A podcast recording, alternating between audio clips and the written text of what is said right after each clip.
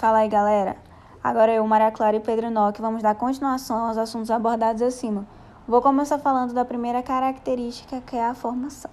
A formação do direito real.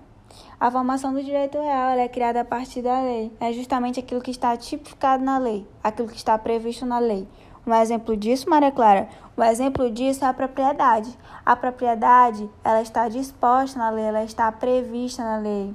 Outra formação importante é a formação do direito pessoal ou direito obrigacional. Ela é criada pela vontade das partes.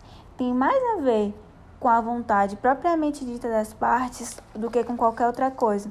Então, pessoal, é muito importante sabermos essa diferenciação dessas formações tanto do direito real quanto do direito pessoal ou obrigacional para irmos para o objeto do direito real e o objeto do direito obrigacional ou pessoal. O objeto do direito real é o bem. O bem será o objeto do direito real. Por quê? Porque ele vai se referir a uma propriedade. É o direito sobre o bem alheio, sobre os danos que o réu poderá arcar.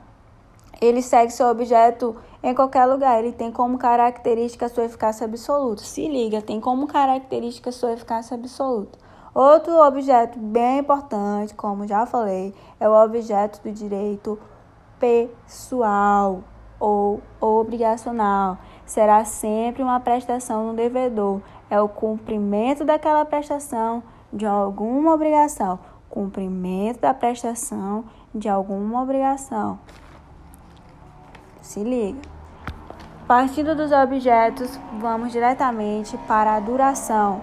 O direito real, ele é perpétuo? Será se ele é perpétuo, senhores?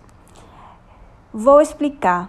Só se extingue aquele caráter perpétuo se eu vender a minha propriedade, se eu vender o meu bem. Enquanto ele for meu, ele tem caráter perpétuo.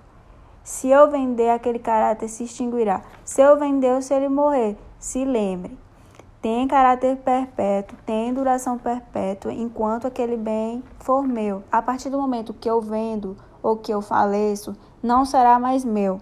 Outra, outra duração é a duração do direito pessoal ou do direito obrigacional. Ela tem caráter transitório. Quando eu pagar alguma dívida que eu tenho pendente, ela se extinguirá. Mas enquanto eu estiver pagando, sanando, aquela dívida, ela terá um caráter transitório. Enquanto eu estiver pagando um boleto de uma conta de água, meus amigos, de uma conta de luz, ela terá caráter transitório. Então é muito importante sabermos das formações, dos objetos, das durações. Pedro Enoque vai continuar